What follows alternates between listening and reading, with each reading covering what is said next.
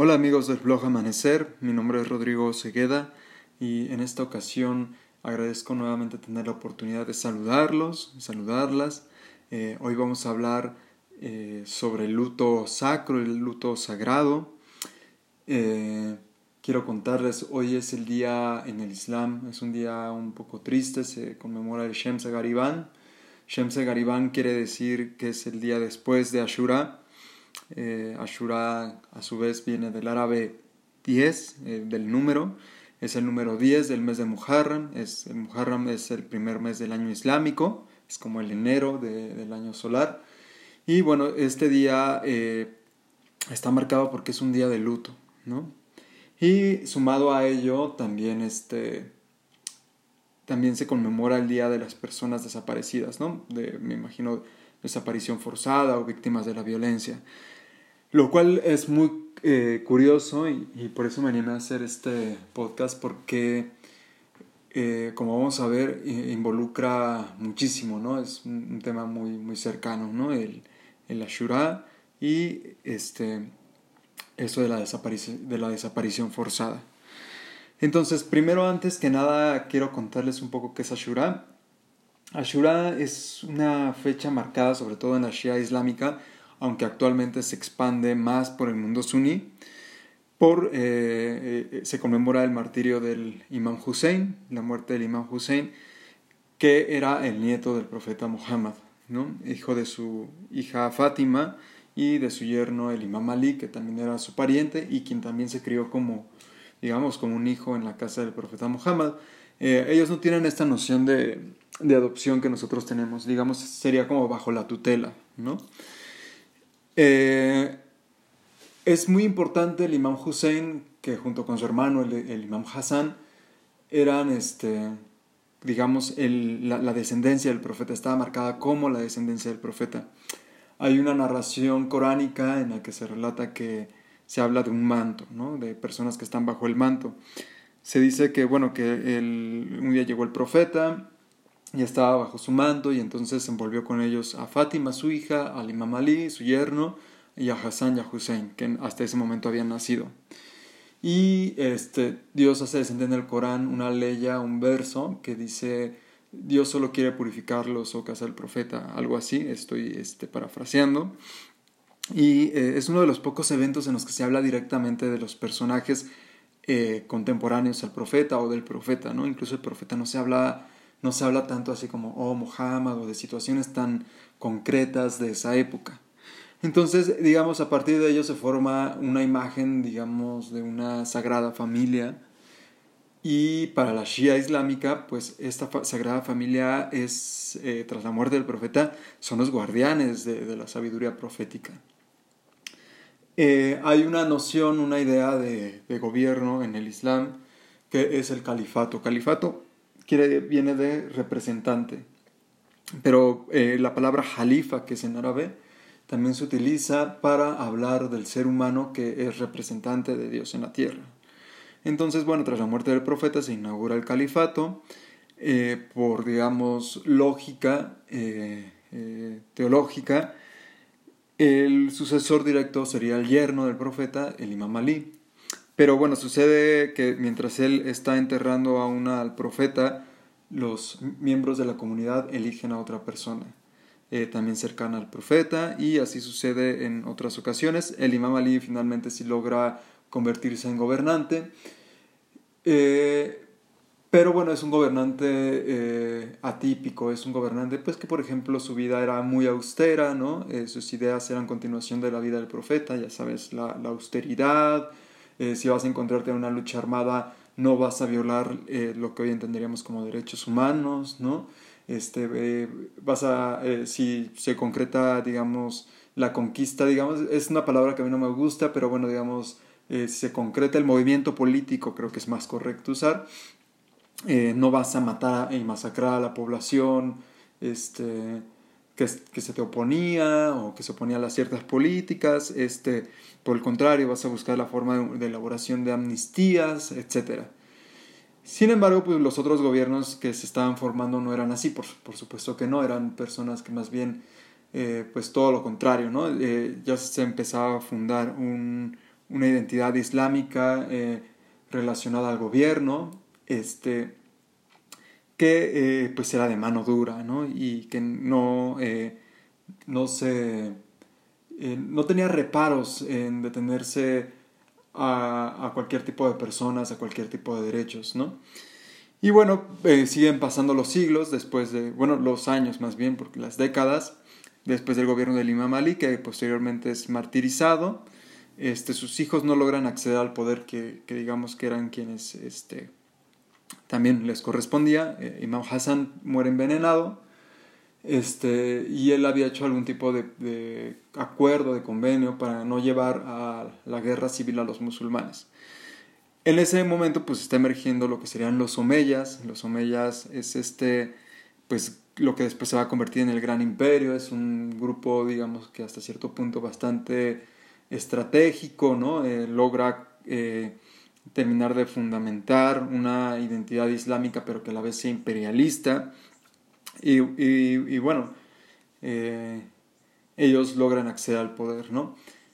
A la par está el Imam Hussein, que digamos que sería la, la, el, tercer sucesor del profeta, que es una persona pues obviamente con las mismas enseñanzas de su padre y de su abuelo, pues estar eh, a favor de, del, pues, de la nobleza, de la belleza, ¿no? de, de los valores, de las virtudes, etc. Y pues es una persona, digamos, que está en resistencia ¿no? frente a este gobierno que, que aparte de ser imperialista, de, no respetar nada, pues ya tampoco eh, al interior, en la intimidad de los gobernantes, de los califas, ya no hay este, esta, eh, este deseo de seguir las normas islámicas, ¿no? Es como cuando alguien accede al, poder y se corrompe, ¿no? Entonces, pues en el Islam, por ejemplo, está prohibido beber alcohol, ellos ya bebían alcohol, este, todo lo hacían como digamos por cuestiones económicas, etc. Eh, sucede que, bueno, el, algunas personas de Kufa eh, invitan al imam Hussein a combatir contra este gobierno y de una vez eh, por todas establecer un gobierno islámico, lo que entenderíamos como un gobierno islámico genuino. El imam Hussein en ese momento se encontraba haciendo su peregrinación en la Meca, como ustedes saben, ese es uno de los pilares que cada musulmán debe hacer por lo menos una vez en su vida, si solo si tiene los medios. Y bueno, él estaba haciendo esto, interrumpe eh, su peregrinación y dice, esto es más importante. Eh, él sabe que, que, los ritos religiosos no deben de seguirse solamente por seguirse, sino que es más eh, importante establecer también la justicia, ¿no? Como que digamos que lo pone en esa escala de valores. Entonces acude, ¿no? Realiza este viaje junto con su familia y sus seguidores hacia este, Siria, que es donde estaba la capital del gobierno islámico. En, en, el viaje la gente de Kufa lo deja abandonado, o sea, ellos se iban a reunir para, para este combate, lo abandona y eh, a las orillas del río Éufrates, en la llanura de Karbala, que hoy es ciudad santa, y, este, y lo abandonan allá. Entonces el imán pues se encontraba con un número muy reducido de entre mujeres, este, hombres y adolescentes niños, y bueno, pues es masacrado, ¿no? Se masacra a su hijo adolescente, se masacra a su hijo bebé de, de un año, ellos no pueden acceder al agua del río Éufrates, que pues bueno, hay ciertas políticas de combate, ciertas este, normativas de combate islámico.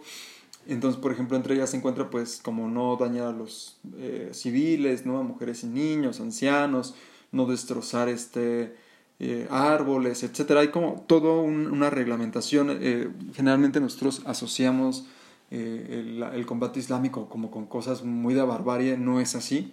Y los combates tienen que ser de uno a uno, este, no pueden ser así como que llegan tres y te, te machetean, ¿no? O sea, no, no es así.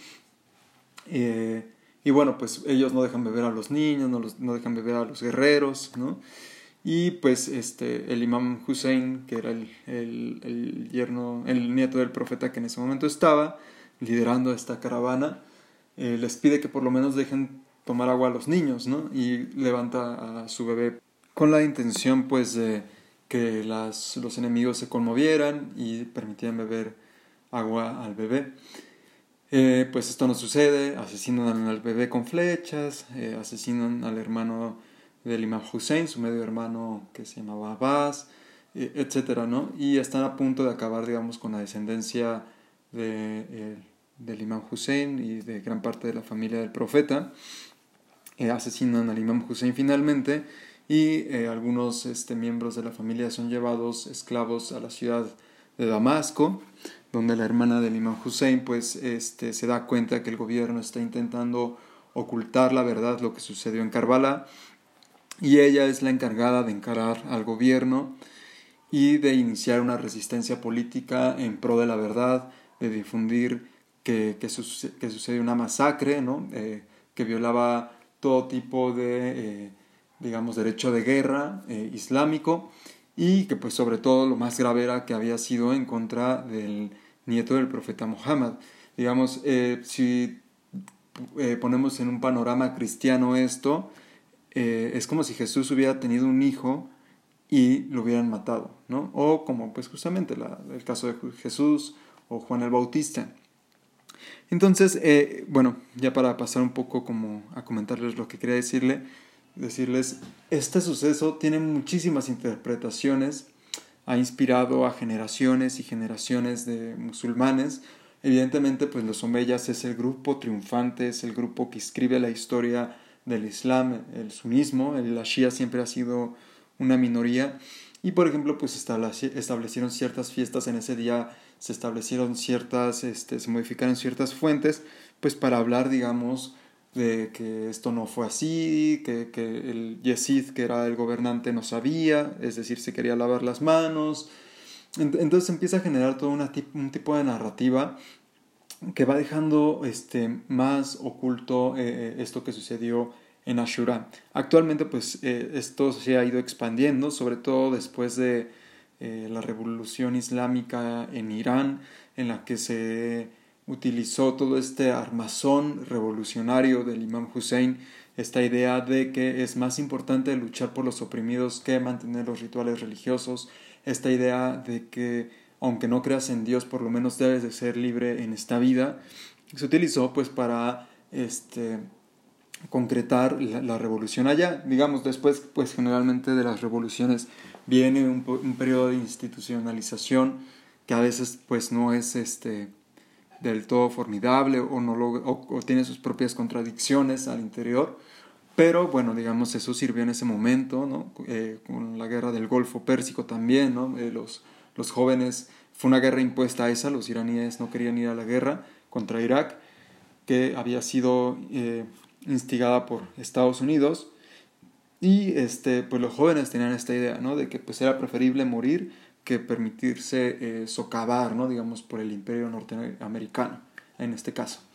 Sin embargo, eh, yo creo, soy de la idea que la figura del imam Hussein eh, no va en una sola dirección, sino que este, pues ocupa muchos espacios, ¿no? Por ejemplo, una persona que se le relate la vida del imán Hussein seguramente podrá entender con claridad si está en una lucha, por ejemplo, en luchas de resistencia como en el caso de los indígenas, pueden entender con perfecta eh, claridad a qué se refiere ¿no? el imán Hussein.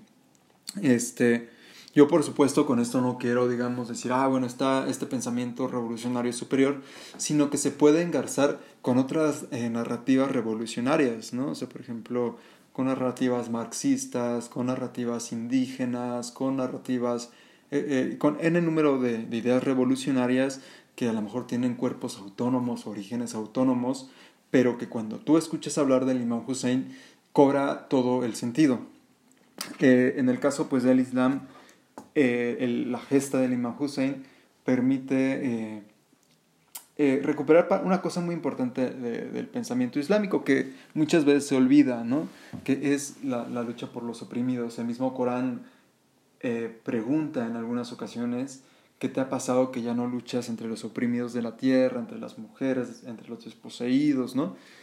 Entonces, creo que eso, esta lucha del Imam Hussein permite rescatar esa parte del pensamiento islámico que pues como saben muchas veces queda oculto, por ejemplo en, el sunismo se piensa que quien gana por este porque por ejemplo hizo una lucha armada y, sacó del poder al otro, aunque sea un tirano, aunque sea un corrupto, etcétera, tiene que ser seguido, ¿no? Y esto es así como no, o sea, hay que poner un alto.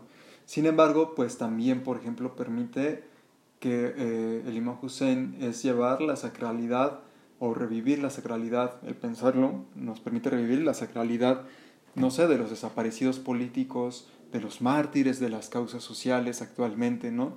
Que por ejemplo en un país como México, antes yo creo que lo teníamos muchísimo más claro, sobre todo en el periodo después de la revolución, ¿no? De pensar que este, hubo personas que dieron la vida no pensando en llegar al poder, sino en crear un eh, objetivo justamente a largo plazo, ¿no? O en generar, en volverse símbolos, ¿no?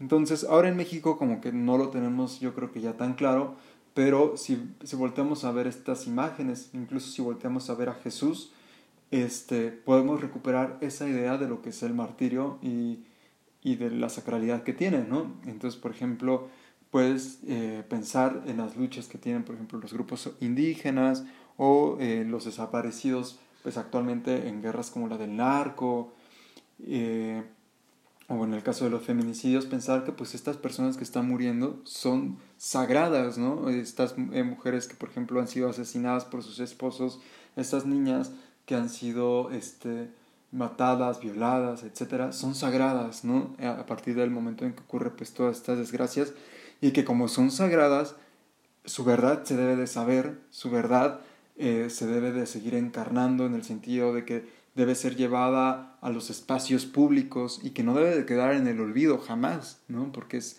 pues sagrado, es eh, algo de origen divino y eh, que a través de ello también no se debe de permitir que, que, vuelva a suceder, ¿no? A partir de este ejercicio de memoria, ¿no?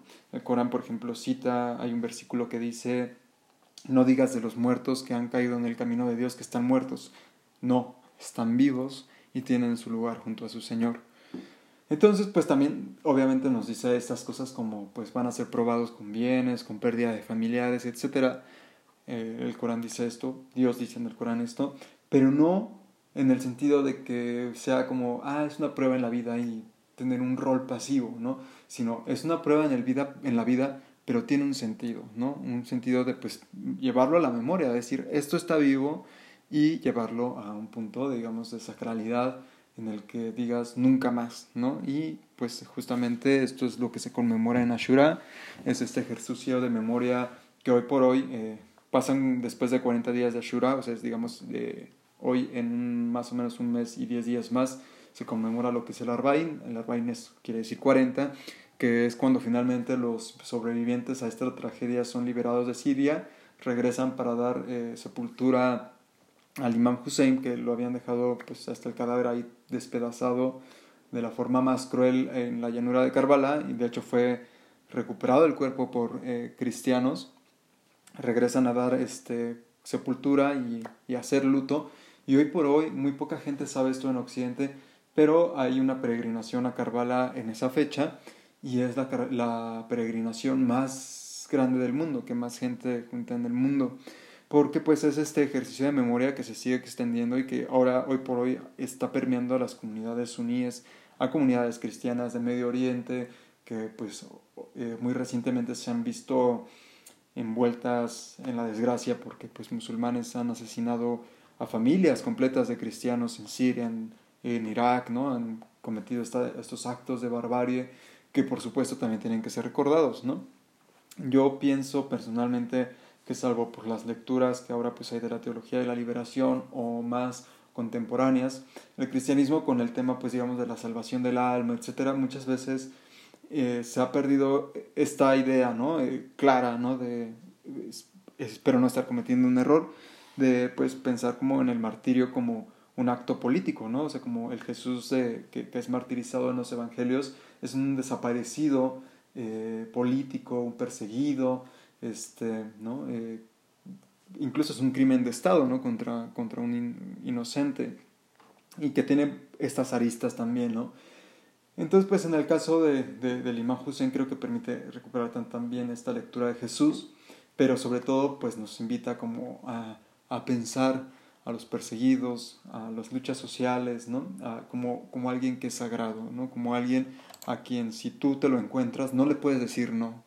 Se relata pues incluso por ejemplo de personas que eran cristianas que se encontraron con el imán poco antes de esta lucha y decidieron seguirlo y encontraron el martirio eh, junto a él porque sabían que una causa social política de esta envergadura donde lo que se va a exaltar es la verdad, la belleza, eh, el gobierno justo, el gobierno de, de, una repartición económica este, de verdad este, sustentable, pero también eh, que favorezca a aquellos que han quedado al margen de la sociedad, pues es una causa noble, ¿no? Y que casi que por pura intuición, no solamente por un acto racional, debería de ser este, seguida. Entonces, pues, este, muchos de ellos decidieron seguir, ¿no? Eh, al, al Imam Hussein en su gesta. Para cerrar y para no extenderme mucho, sino para dejarlo dejar el espacio a la reflexión de cada quien, eh, me gustaría cerrar con una cita, es de un maestro mío, un amigo mío muy cercano, su nombre es Ángel Molina, este, este quien pues yo he aprendido bastante sobre el imán Hussein, que por supuesto no se reduce a lo que yo estoy diciendo, sino que tiene muchas y muchas lecturas, ¿no? Por ejemplo, hay lecturas desde Rumi que tienen que ver con pensar al Imam Hussein como lo es el alma y las pasiones o todo esto que es la negatividad de nuestro propio ser, eh, lo que las lo acecha, ¿no? Y que muchas veces nos cuesta el alma, nos cuesta experiencias espirituales, ¿no? Como dice Heráclito, eh, que hay que, bueno, parafraseo, que hay que tener cuidado con, lo, con el deseo, porque desear, desee lo que desee, lo hace a costa del alma, ¿no? Entonces es un poco, es el sentido también interior y por supuesto, ¿no? O sea, eh, como dijo el profeta Mohammed, la guerra santa o la yihad, que realmente quiere decir esfuerzo, es primero al interior y luego al exterior. La yihad mayor es la del, eh, la del interior y la menor es la del exterior, ¿no? Entonces, antes de luchar contra nuestros enemigos este, externos, hay que cambiar la condición interna. Eso también lo dice el Corán y así evita uno convertirse en, un opresor justamente, ¿no? Y, y, y, quizá cometer actos de barbarie. Entonces, pues voy a cerrar con esta cita. Eh, dice, la figura del imán Hussein ha trascendido ampliamente el espacio del mundo islámico.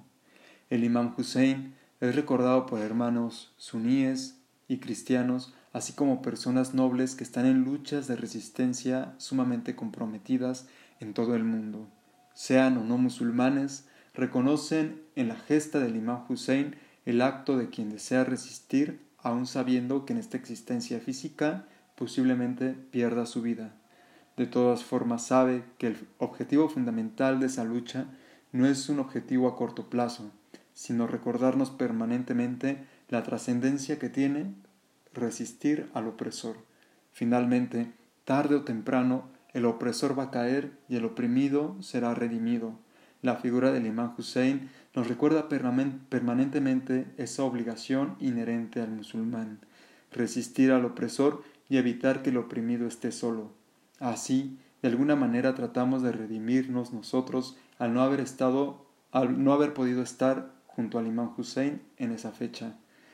Estamos entonces junto a sus representantes en la tierra que son los oprimidos contemporáneos en este mundo. Los saludo este, amigos desde la Ciudad de México. Espero pronto este, tener otro podcast. Espero que tengan un bonito día. Y saludos de paz.